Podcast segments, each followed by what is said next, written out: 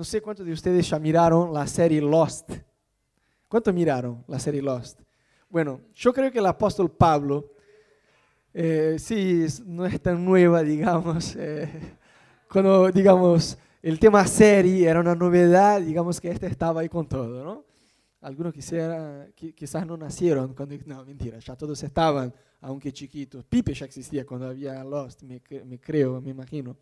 Bueno, la cosa es, yo creo que el apóstol Pablo, cuando escribe que no se dejaría dominar por ninguna cosa, solo se lo dijo porque no existía serie, ¿no? Porque dice que cuando sale Netflix con este anuncio al final de un capítulo, ¿quieres ver el próximo? Así, no, bueno, dale, uno más. Y ahí te enganchas así. Yo tengo una debilidad, para no decir adicción, ¿no? que suena mal, una debilidad que son series. Yo no tengo dominio propio, ¿viste? Ya tomé una decisión ya hace un tiempo, no, serie no. Puedo ingresar a Netflix, pero voy por una peli. Una serie no da, porque viste un capítulo tras otro, perdés su mundo. Y esta te querés pegar un tiro, porque al final termina de una forma diciendo, no, no, no, quiero matar al guionista, porque perdí varias horas de mi vida esperando un final copado, ¿no? Camilo otro día me dijo, eh, Rodo, ¿viste que salió, cómo es? La segunda temporada de Narcos. Yo digo, no, no me digas, ¿por qué me dijiste, Camilo? Ahora ya está, no tengo dominio propio, voy a perder el fin de semana con eso. Llegué el domingo, como, bueno, Camilo, ya terminé la segunda temporada, no me digas si hay una tercera, no quiero saber, como, por favor, ayúdame, ¿no? Pero la cosa es, yo puse este nombre raro, ¿no? El Cristiano Lost, no te voy a contar la serie, pero te doy el contexto de por qué puse el nombre de la prédica, el Cristiano Lost. Porque esta serie, la verdad que está muy copada. Pasa que el final como que tenés ganas de matar al guionista porque pasa que hay muchos secretos que se tiran ahí, vos te quedas como, en algún momento voy a entender, ¿no? Y en este momento ni siquiera los guionistas entendieron, entonces te enojas. Pero la cosa es eh, un avión que se, que se estalla y cae en una isla y ahí está la gente en la isla, ¿no? Están aislados del mundo, de toda la realidad humana, apartados de toda la civilización. Y yo puse el nombre del cristiano lost porque muchas veces muchos de nosotros tenemos una actitud interna de aislarnos de la gente que está alrededor nuestro. ¿no? Hay, hay cristianos que se lo pierden el mejor de lo que está en la iglesia, que son las relaciones. Yo no quiero ser redundante con el mensaje que predicamos hace pocas semanas de por qué congregarnos, pero viste que muchas veces la palabra congregar está mal interpretada porque hay gente que cree que congregar es simplemente venir a la iglesia, ¿no? ¿Sabe que vos podés no congregar y venir domingo tras domingo? Ser puntual, inclusive servir y aún así no congregar. Porque congregar tiene que ver con esta actitud interna de no aislarse de, la, de, la familia, de la fe, de las personas que están a tu alrededor. Como hablamos semana retrasada, este, más que nunca estamos con la posibilidad de conectarnos, ¿sí o no? Algunos están ahí, ¿viste? En WhatsApp, Facebook, eh, qué sé yo, Instagram. Hoy más que nunca vos vas al baño con el celular y estás ahí chateando con alguien en el WhatsApp y envías un audio. tenemos la posibilidad de conectarnos muy fácil eh, hoy en día, más que nunca. Viste que hoy uno envía un mail y si la persona no te contesta en tres horas, ya te enojas, ¿no? Como, bueno, ¿y este cuándo me va a contestar? Capo, para, es un mail, ¿no? Si es urgente, lo llamas. Pero hoy estamos con esta comunicación acelerada, pero a pesar de toda la tecnología, de toda la posibilidad que uno tiene de conectarse, más que nunca la gente se siente sola, ¿no? La depresión, el sentimiento de soledad es una epidemia hoy en día. Y hay muchos que se sienten como que solos entre una multitud, es el sentimiento de no pertenencia, ¿no? Y viste que una de las necesidades básicas del ser humano desde hace un montón es sentirse en comunidad, pertenecer a una comunidad. Y a mí me impresiona el nivel de prejuicio que hay eh, ahí afuera de los inconversos. ¿No? ¿Cuántos ya escucharon que ser creyente es cosa de gente pobre, ignorante, de como, bueno, vos vas a la iglesia, que vas a dar el diezmo al pastor? Es algo así, ¿no? Que la gente opina. Pero a mí me impresiona el nivel de prejuicio que la gente tiene, porque en estas noches, eh, en estas madrugadas de adicción en Netflix, yo miré no una serie, un documental. ¿Documental o documentario? Documental. Bueno, entonces hablé bien la primera. Yo vi un documental de un tipo que es una suerte de coaching en realidad está más para un brujo, de verdad, y no, te, no, te, digo como un chiste. No voy a decir el nombre del tipo para no exponer, porque, y no, no digo en chiste como suelo hacer con ustedes, ¿no? Como pavada que dicen. De verdad no voy a decir el nombre porque no quiero exponer al tipo. Pero es un yankee y el tipo tiene como esta onda de coaching y y el conchi está bien, no estoy hablando, si vos sos conchi, tranquilo, estoy hablando en contra del conchi. Pero eh, el tipo tiene, es una suerte de, ¿cómo te puedo decir? El tipo es un palestrante, palestrante, ¿está bien dicho? Un conferencista, conferencista. El tipo es un conferencista que tiene esta onda coach de enseñar a la gente a desarrollarse, toda esta onda del desarrollo personal, ¿viste? Y el tipo es un multimillonario, eh, aparte, gana muchísima plata con eso, es una mina de oro, porque aparte cobra tipo, eh, el precio para estar en una conferencia de 5 días, 6 días con el tipo era tipo 5 mil dólares, una bomba. Y gente, de verdad, va gente de todo el mundo a estar ahí. El tipo hace uno tras otro y la gente entra. Uf, sería genial si nosotros entrásemos así en la iglesia, ¿no? La gente, cuando abre la puerta, la gente entra con los codazos para agarrar las primeras sillas. Están como. Es un nivel de fanatismo. Eso sí es fanatismo, ¿no? Pero mal, mal, mal. La, gente entra a los codazos eh, peleando por las primeras sillas porque quieren estar ahí, porque creen que eso le va a cambiar la vida. Y yo de curioso que soy, ¿no? Miré el nombre de, de la serie, qué sé yo, entré, bueno, es un tipo de gurú, qué sé yo. Y entré a ver qué onda, ¿no? Y yo creo, eh, Ana miró y dijo, no, amor, es un charlatán. Vos estás como muy bien intencionada en mirar al tipo como no, pero es un charlatán. Es un charlatán entre una multitud de fanáticos. Yo no, está bien. Yo le dije a Ana que no veía el tipo como un charlatán intencional, ¿no? Porque hay el charlatán que no es intencional y hay el charlatán que es intencional. El tipo tuvo una historia en su niñez muy dura, con la mamá, con la familia, todo un lío, y le dio adelante, no creo que fue sanado, ¿no? Porque de verdad no, no, es un tipo que conoció a Jesús, pero bueno, le dio adelante y se hizo mucha guita, qué sé, qué sé yo, se recibió, se desarrolló en su vida profesional y en teoría ayuda a la gente a superar sus traumas y cosas del pasado. Pero a mí me llama mucho la atención porque había cosas así recontra desubicadas eh, en la charla que el tipo daba y básicamente era una humanidad herida, que somos todos nosotros, tratando de ser sanados sin Dios con estas pavadas de buscar dentro tuyo eh, tu motivación, esforzarte por ser mejor, ¿viste? Todo lo que no lleva a ningún lado. No te voy a decir que no está bueno que uno se esfuerce, que uno trate de no ponerse en una condición, en una situación de víctima, pero es el primer capítulo del libro del pastor Ricky Warren, Una vida con propósito. Que el peor lugar, el peor, la peor forma de empezar es con vos mismo, porque vos no te hiciste. Entonces eso de estas pavadas de, no, date adelante, dale con todo, vos podés, sí que... Es más que nada un pensamiento positivo, que no te va a decir que está mal, pero eso no, no te sana de, tus traumas, no resuelve eh, eh, el pasado de, eh, traumado de uno, ¿no? Entonces, básicamente la conferencia era eso, del pensamiento positivo, dale con todo, en un momento decía a la gente, levanta en tu lugar, dile tu futuro, y la gente decía, yo soy amor, unas cosas así, así, para y imponían la mano en la cabeza de la gente al final con una meditación grupal. Había algo espiritual también en la cosa, ¿no? Pero a mí me impresionó, yo dije, amor, mira qué locura. Una chica se puso parada para decir que venía de una secta en Brasil, viste que Brasil todo mal, ¿no? Este, venía de una secta en Brasil, se, llama, se llamaba, después cambiaron el nombre por una estrategia, ¿no?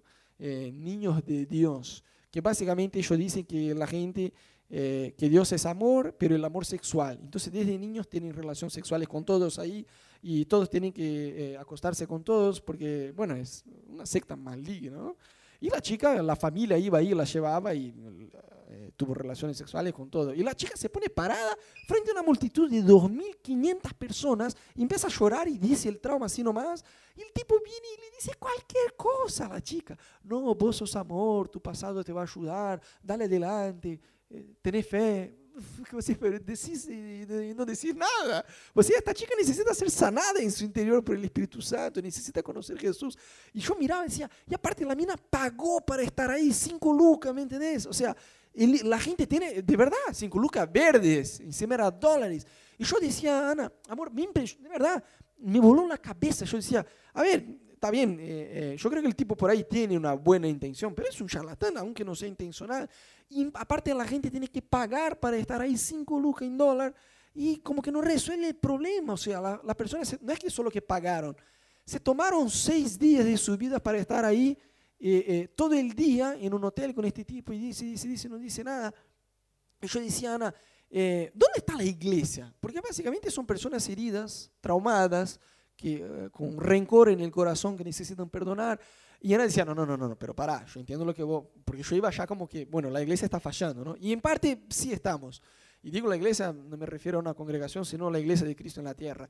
Pero Ana me dice, amor, pero tranquilo, para, no sabemos, no tenemos como juzgar, ¿no? Pero quizás el nivel de prejuicio que esta gente tenga también eh, les lleva a tener una actitud torpe de pagar, ir a un país, estar ahí seis días para escuchar cualquier cosa de un tipo, en lugar, por ejemplo, si esta gente escucha una prédica o, se compra el libro del pastor Ricky Warren o pone en YouTube Ricky Warren, Una vida con propósito, ahí está el contenido eh, genial que realmente les lleva a conocer a Dios y a, ser sanado de su pasado, ¿no?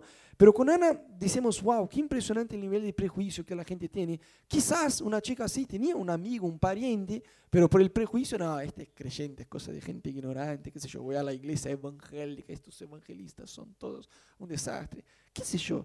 Y a mí me impresionaba el nivel de prejuicio que la gente tenía, ¿no? Y con Ana charlábamos en estos días y nos preguntábamos, ¿por qué la gente elige blindarse en la iglesia?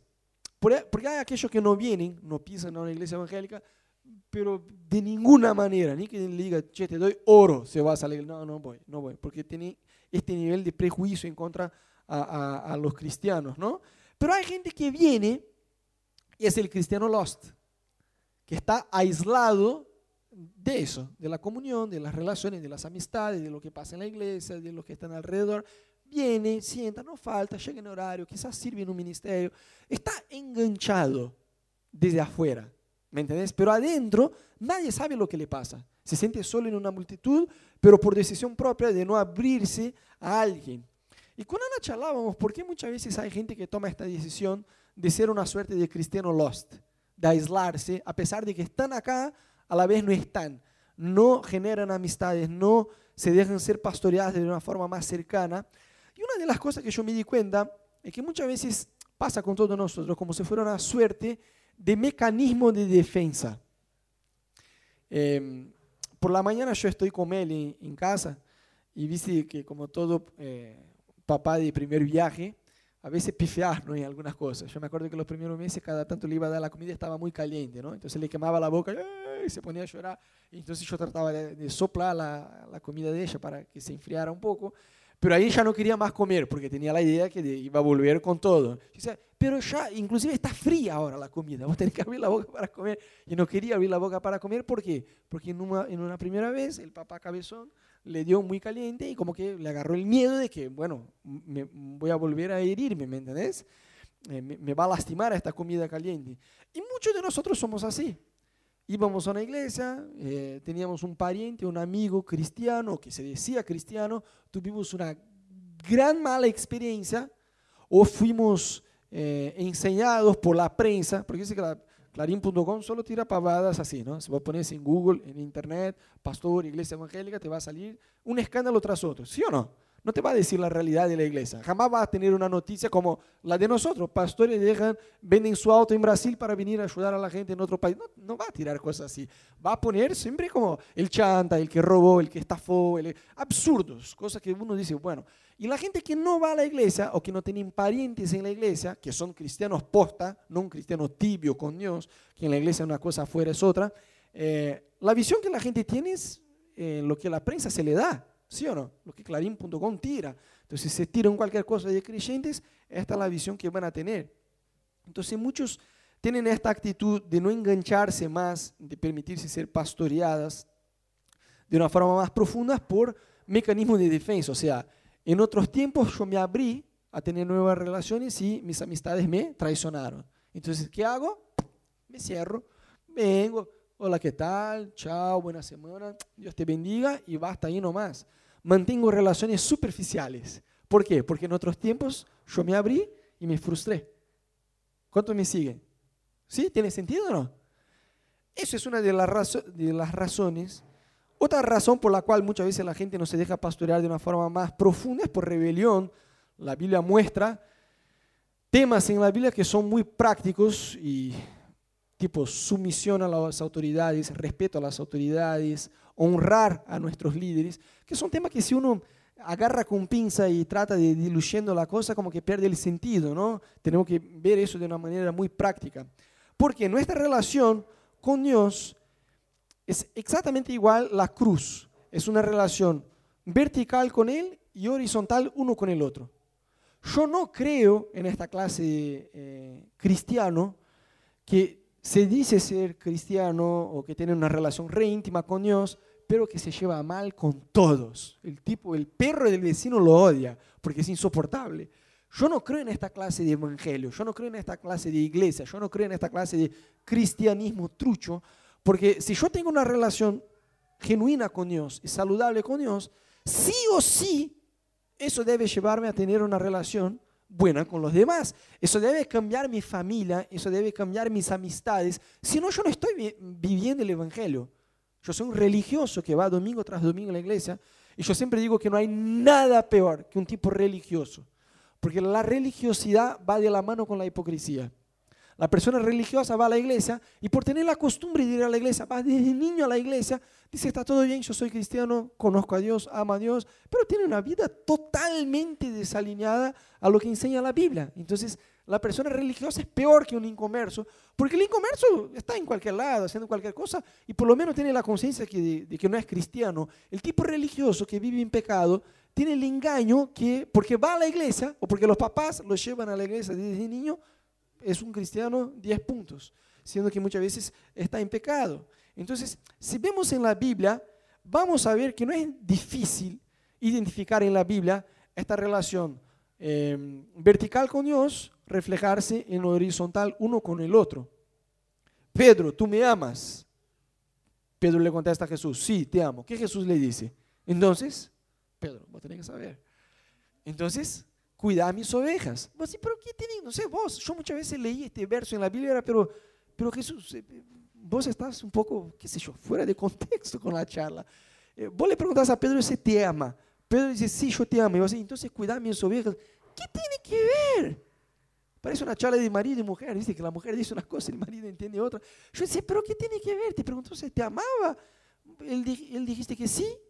Y vos le decís, cuidar mis ovejas. ¿Qué tiene, tiene que ver con eso? O sea, nuestra relación con Dios sí o sí debe reflejarse en el uno con el otro. No hay forma de vivir una vida cristiana solo en la vertical, debemos horizontalizar más nuestras relaciones, ¿no? Por eso hay versículos en la Biblia como el que dice, no dice el que ama, dice el que dice amar a Dios, que es invisible, pero no ama a su hermano, que puede ver y tocar, es mentiroso. ¿Tiene sentido, sí o no? Viste que son versículos así. Hay unos cachetazos en la Biblia, pero está bueno porque nos ayudan a, alinear por dónde estamos yendo.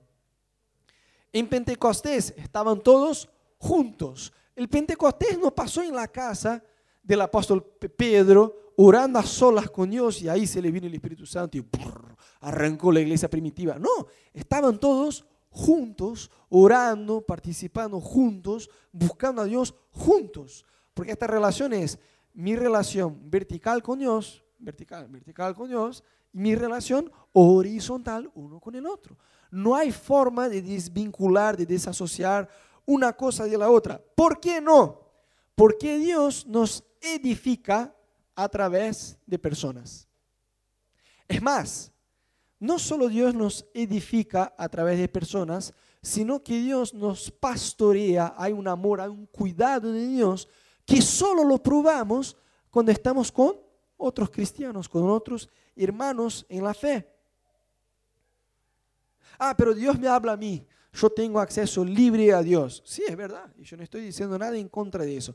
Tener tu tiempo a solas con Dios, genial y, solo vos lo podés hacer. Yo no puedo eh, orar por, orar por vos, puedo, pero no puedo orar en tu lugar no puedo ayunar en tu lugar, no puedo leer la Biblia en tu lugar, no puedo, ¿me entendés? O sea, consagrarme, buscar a Dios en tu lugar, eso vos lo tenés que hacer. Así como vos no podés hacer por mí. Eso sí nos toca a cada uno de nosotros mantener esta línea vertical con Dios a solas. Amén. Pero más allá de esta línea a solas con Dios, hay una parte de esta relación nuestra con Dios que solo probamos, no es a solas con Dios en la habitación. Ahí tiene espacio, tiene su lugar, es parte de madurar en la fe, pero hay una parte que se da en comunidad. Por eso la Biblia menciona una y otra vez unos a otros, ¿no? Y no es difícil entender eso en la Biblia.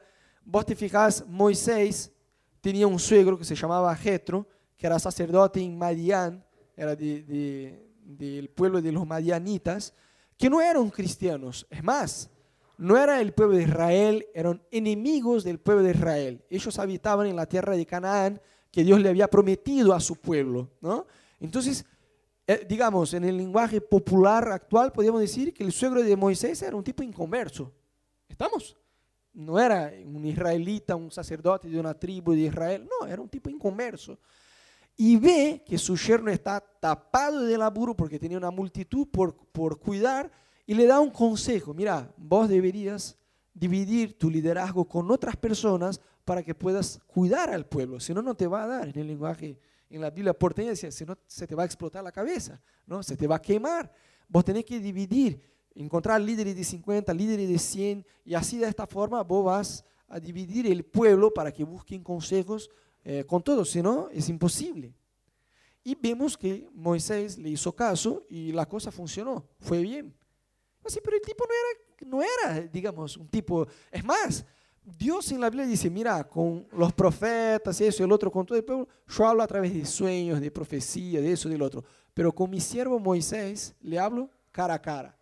Moisés podía ponerse, ¿no? Pechito paloma, así, como Dios dijo que me habla face to face, capo. Vos ni siquiera sos de mi pueblo, vos ni siquiera conoces a Dios, así que cállate la boca. Está bien que sos mi suegro, pero vos sos inconverso, no sabes nada. En Moisés había un espíritu manso, una mansedumbre de espíritu, una humildad de ponerse bajo la autoridad de otra persona y aprender, aunque fueron inconversos. Tanto es que le hizo caso a su suegro y le fue recontra bien. Vemos que había la mano de Dios ahí.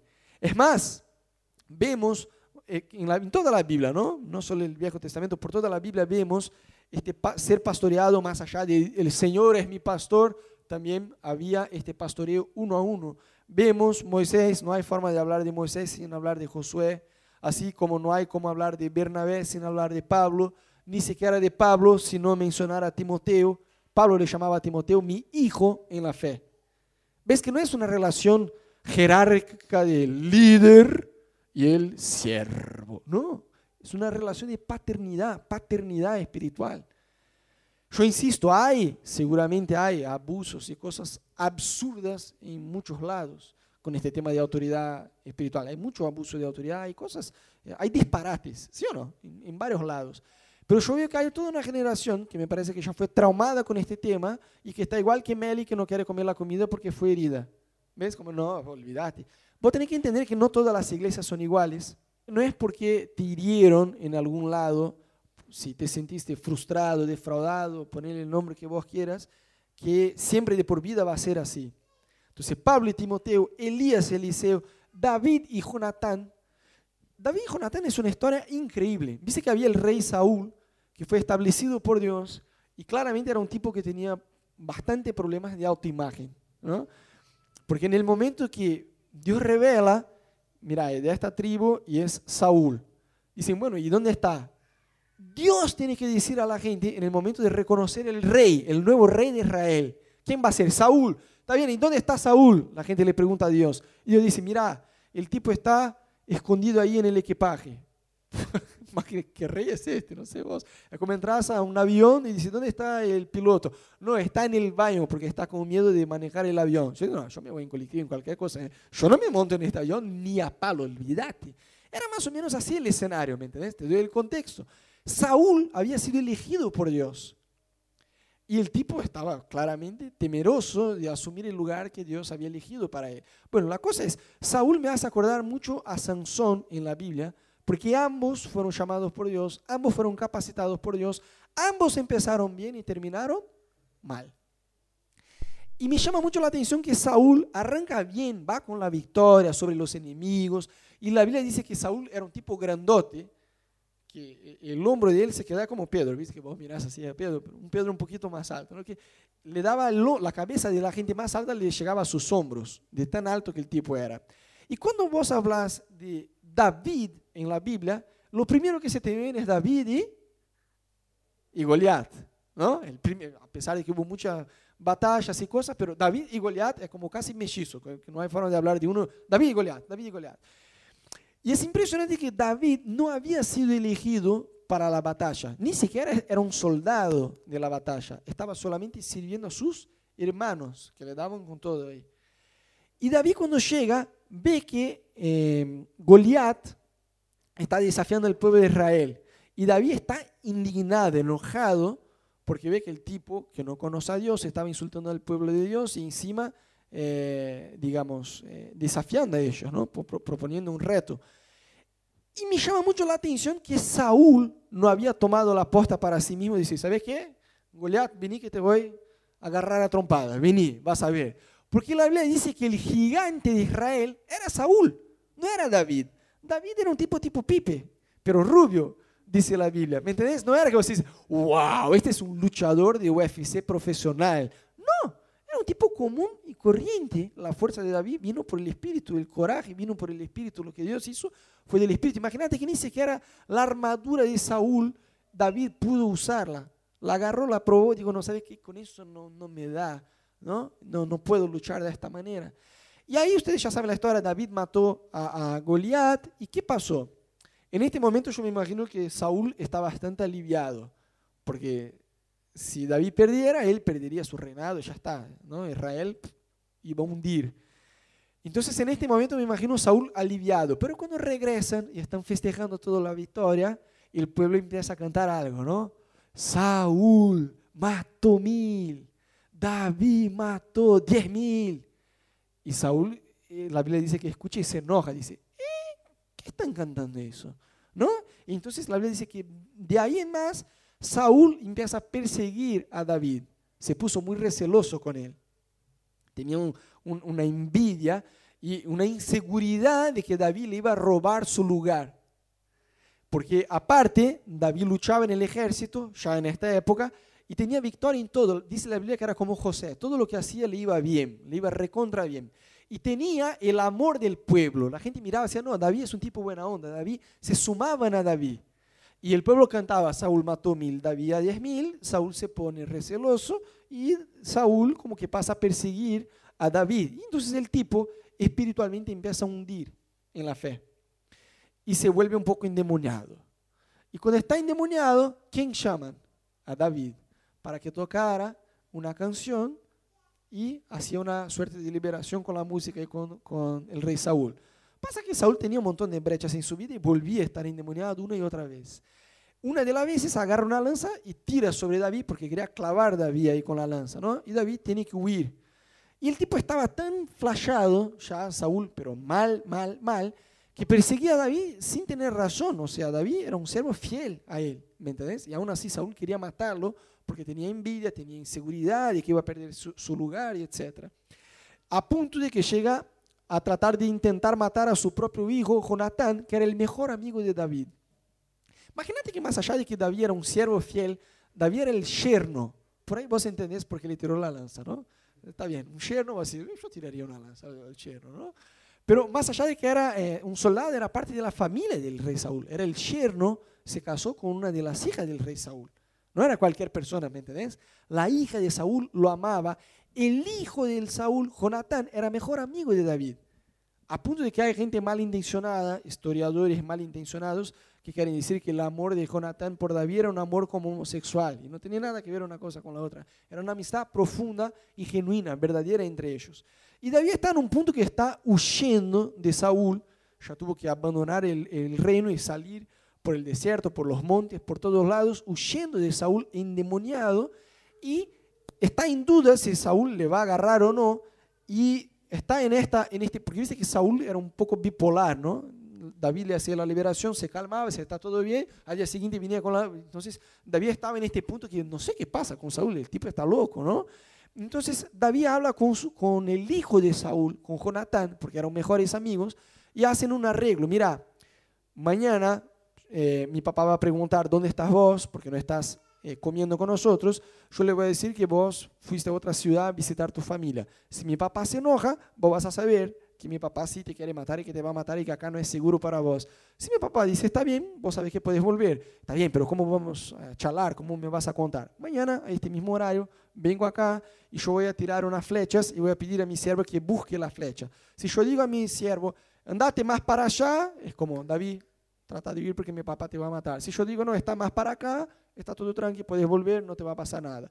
Y pasó eso, volvió, dijo a, su papá que David había ido a una otra ciudad a visitar a la familia, Saúl se enoja y trata de matar al hijo, a su propio hijo, Jonatán, con una lanza. Entonces Jonatán dice, bueno, si a mí me quiso matar a David, olvídate, le va a matar, pero mal.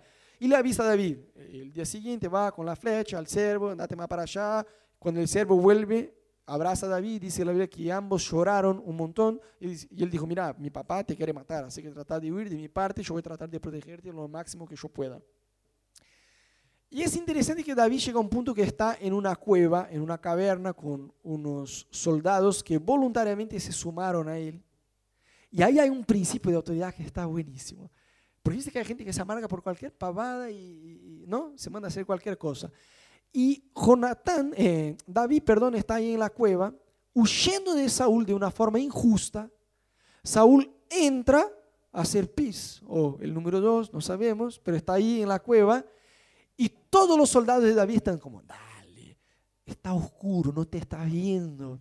Dios te dio, mira que Dios te dio Saúl en manos para que lo maten y vos seas el rey. Y David le corta parte del manto de Saúl, de la ropa de Saúl. Y en el momento que Saúl sale de la cueva, dice la Biblia que el corazón de David se apretó y dijo, mm, no estuvo bien. Y David, como con bastante coraje, porque tenía un corazón muy quebrantado, agarra la ropa que había cortado de Saúl y grita, rey, ¿por qué crees en la gente que te dice que yo te quiero matar? Mira que Dios te puso acá, mis hombres dijeron que te matara, yo corté tu manto, te podía haber partido al medio, te, te cortaría al medio, pero no lo hice, porque jamás voy a tocar el ungido del Señor. Así, por eso. Y ahí en este momento, eh, fíjate que Saúl endemoniado le dice a David, en este momento no estaba endemoniado, pero digamos, este tipo que estaba espiritualmente susceptible, ¿no? A demonios llegó a reconocer y dijo, ahora yo veo que vos vas a ser el rey sobre Israel. Y ahí deja de perseguir a David por algunas semanitas y después vuelve todo lo mismo, ¿no? Pero lo que voy es, David, todo, todo el proceso de David madurar en la fe, no era algo entre yo y Dios, aleluya, vos callate la boca que no tiene nada que, nada que ver con mi vida. David se abría, se permitió ser ministrado por Jonatán. Tenía un mejor amigo que conocía sus debilidades, tenía un mejor amigo con quien contar. ¿Cuánto me siguen? Es más, cuando David peca, ustedes ya saben que después adulteró y asesinó, se arrepiente y escuchó al profeta Natán. No se cerró como yo soy el rey, vos está diciendo cualquier cosa, maten a este profeta trucho. Podría haber hecho, pero David reconoció lo que ese tipo me está confrontando con mi pecado y dice la verdad, me está diciendo la verdad en el amor. Entonces David escuchó a Jonatán, escuchó a Natán, al profeta, aun cuando estaba en pecado. ¿Y por qué estoy dando toda esta vuelta? Vos tenés que tener tu Jonatán. Ah, pero yo tengo el Espíritu Santo. Está todo bien, yo también tengo el Espíritu Santo. Pero vos tenés que tener tu Jonatán. Debes permitir ser pastoreado de una forma más profunda. Y no te digo por mí o por Ana, por tu líder de Jehová, por alguien de la iglesia, por alguien. No alguien que te pueda dar consejos, corrección, ayuda, compañía, que te pueda sacar dudas de la Biblia, confesar pecados, tentaciones, alguien que no te va a juzgar, eh, alguien para orar juntos. O sea, ve que la vida cristiana no se trata solamente de venir a la iglesia. Está bien, venir a la iglesia está bien, pero ese es el punto de arranque. Hay una relación que es con Dios a través de personas y que se da en intimidad. Hay cristianos que vienen, quizás van a un GBA. Bueno, voy al GBA de Camilo, voy al GBA de Mica, qué sé yo. Pero tu líder de GBA no sabe qué pasa dentro tuyo. ¿Qué traumas tenés? ¿Qué sueños tenés? Eh, ¿Cuáles tus dificultades? ¿Con qué pecado luchas? Eh, ¿Tus tentaciones? Si tenés dudas de la Biblia, si no tenés. Es como eh, el líder de GBA es casi un muñeco, el pastor es casi un muñeco. Ahí no cumple la función, porque el ser pastoreado depende mucho más de la oveja que del líder de GBO. Vos tenés que tener la disposición de ser ministrado. Viste que eh, con Ana nos apasiona levantar personas en la iglesia que tienen llamado eh, ministerial y capacitar a estas personas y darles oportunidades. Nos encanta. Pero somos, al mismo tiempo que somos bastante abiertos a dar oportunidades en la iglesia, eh, dice, me parece que dan demasiadas oportunidades. Creo que, que digo por sí solo, ¿no? Como el primer adrenalina Cami predicó de la manzana de Adán. Pero más allá de eso, sí damos oportunidades, pero damos a la medida en que las personas también se abren a ser ministradas. Porque es una incoherencia querer estar acá tocando, cantando, predicando, lo que sea, y no ser ministrado. Eso es, eh, no, no da, no da. Si te dispones a ministrar, tienes que disponerse a ser ministrado. Cuando nós somos bastante ubicados, no, me, no nos metemos en la vida de nadie, pero yo te aseguro que cada uno que ministra acá, ya sea tocando, ya sea cantando, ya sea sirviendo en algún lado, cada líder de GBO, estamos bastante seguros que tenemos acceso a su vida personal, a, que no hay nada oculto, no hay nada que no se pueda hablar, porque solo sos eh, eficiente ministrando a alguien cuando dejas con que te ministren a vos. No sé si me entienden. Yo tengo total libertad, gracias a Dios, de llamar a Pastor Tati, confesarle pecado, tentación, lo que sea, de llamar a otros pastores, no solo allá de Brasil que conocemos, sino acá que tenemos relaciones. ¿Por qué? Porque entendemos que la vida cristiana no se trata solamente Dios y yo. Hay una relación que es uno a uno, que no, no hay forma de desarrollarse sino con otros. Entonces yo te quiero animar hoy a que vos pares y pienses un poco, ¿por qué la Biblia nos muestra cuando la, Biblia usa la palabra pastor, pensás en un pastor de saco y corbata predicando en la iglesia, pero pensar en el contexto bíblico, un pastor de oveja. La oveja es el tipo más, es el animal más indefenso que existe. Viste que hay varios animales que por ahí tienen mecanismos de defensa, ¿no? Ya sea oliendo, no, por ahí no miran bien, pero huelen el depredador este, o qué sé yo, ven o algo les da para defenderse, que sea una uña, un diente, algo, de alguna manera se van a defender. La oveja no.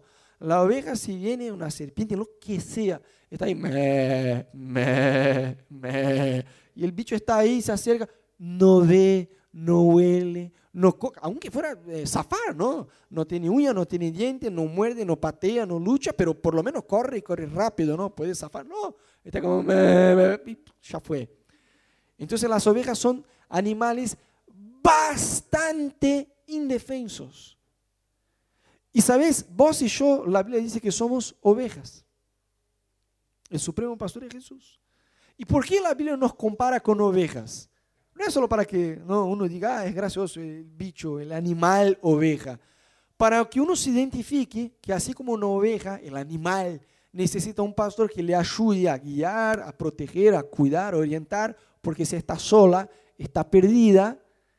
En lo espiritual es lo mismo.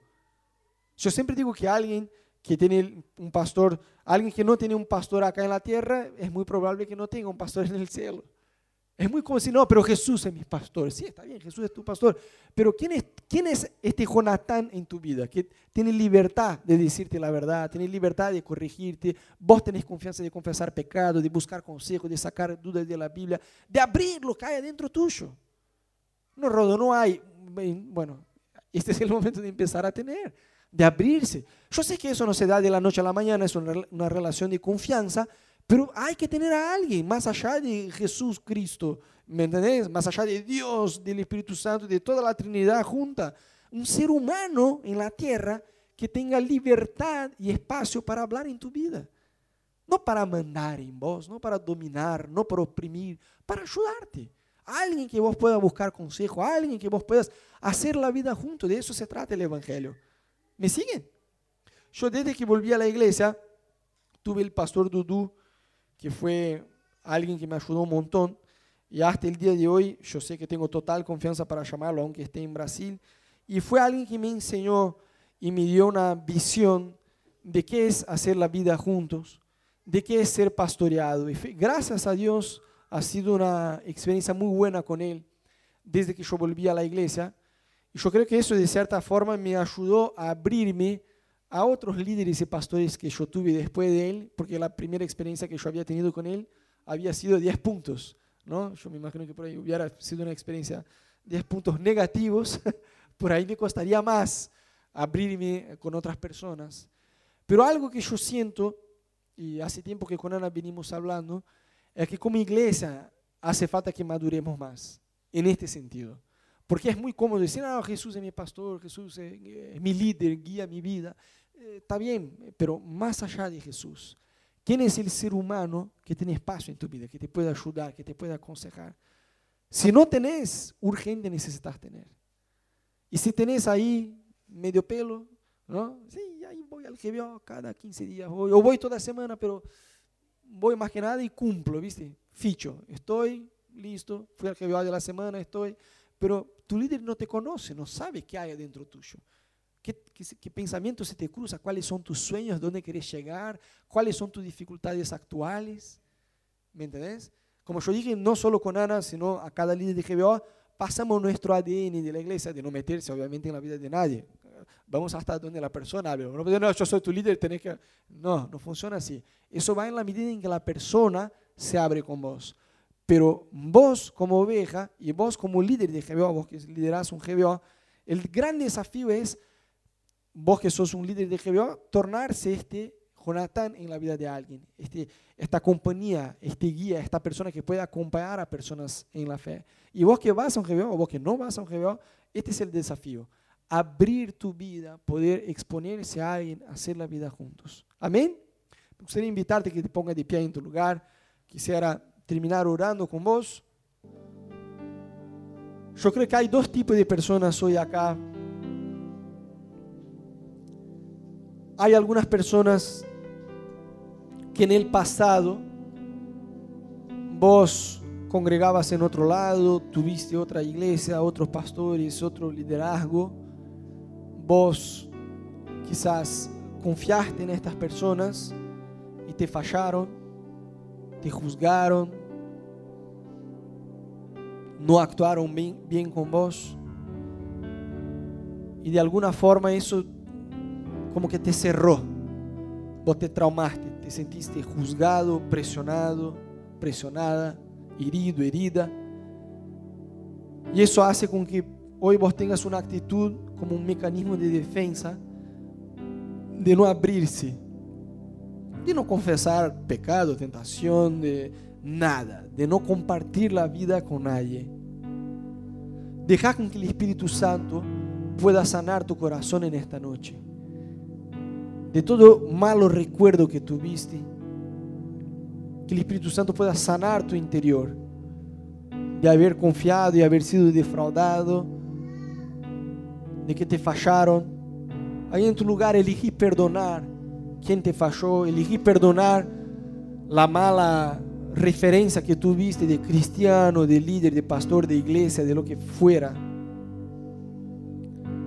Y yo creo que más allá de este grupo de personas, también hay un otro grupo de personas que vos nunca tuviste una experiencia mala en una iglesia, no es que un pastor o un líder te defraudó, pero de alguna manera vos sos como un caja fuerte, que nadie sabe qué es lo que hay dentro tuyo.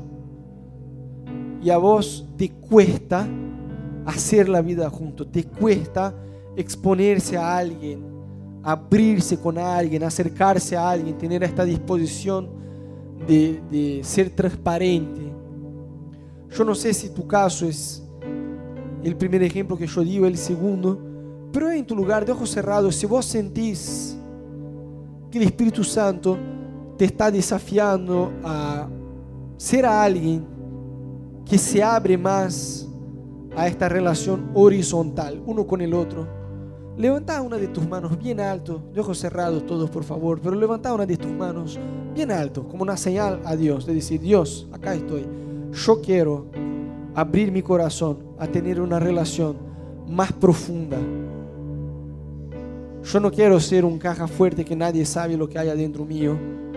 Yo quiero tener personas para hacer la vida junto. Yo quiero engancharme en un GBO, quiero conocer personas que me van a edificar, que me van a ayudar, que van a ayudar con que yo pueda madurar espiritualmente.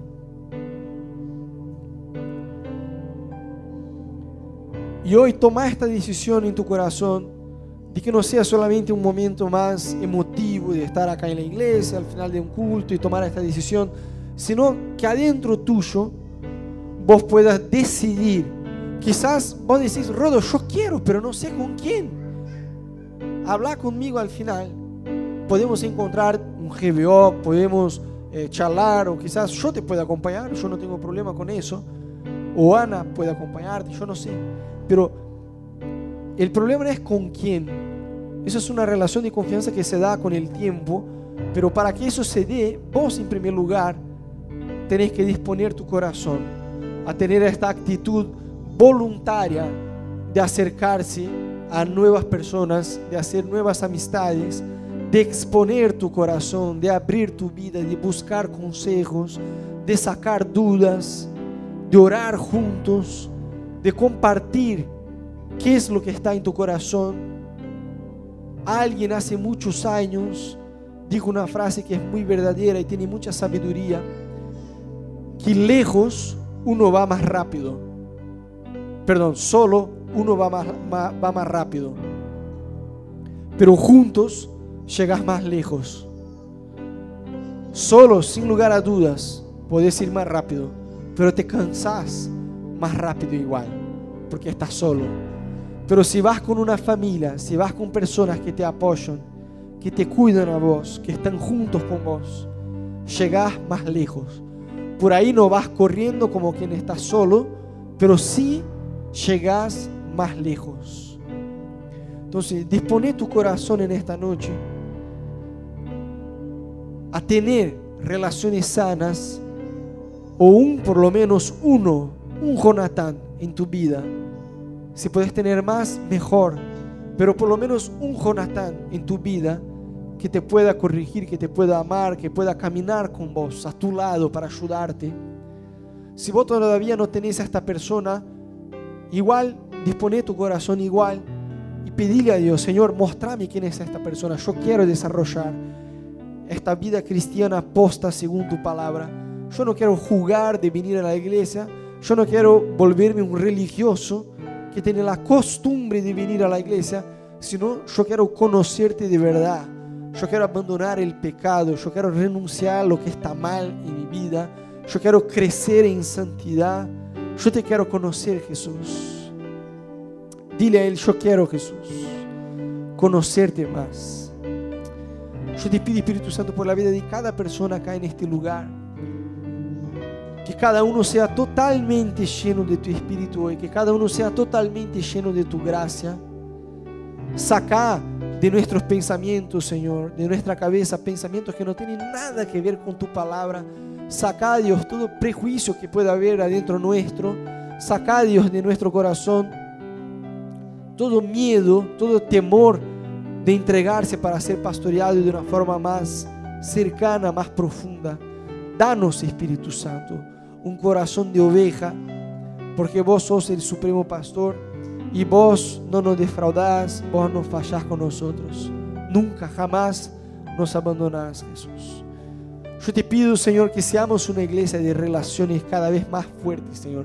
Que seamos una iglesia transparente, que uno habla cara a cara con el otro, que no hay eh, chusmerío, que no hay chisme, que no hay rencor. Que seamos una iglesia, Señor, una familia, como dice tu palabra, Señor, que se ama yo te doy gracias porque ya somos esta familia, pero yo te pido que juntos vayamos a un nuevo nivel, que juntos vayamos, Dios, a un nivel nuevo de intimidad con vos y uno con el otro, Dios. En el nombre de Jesús.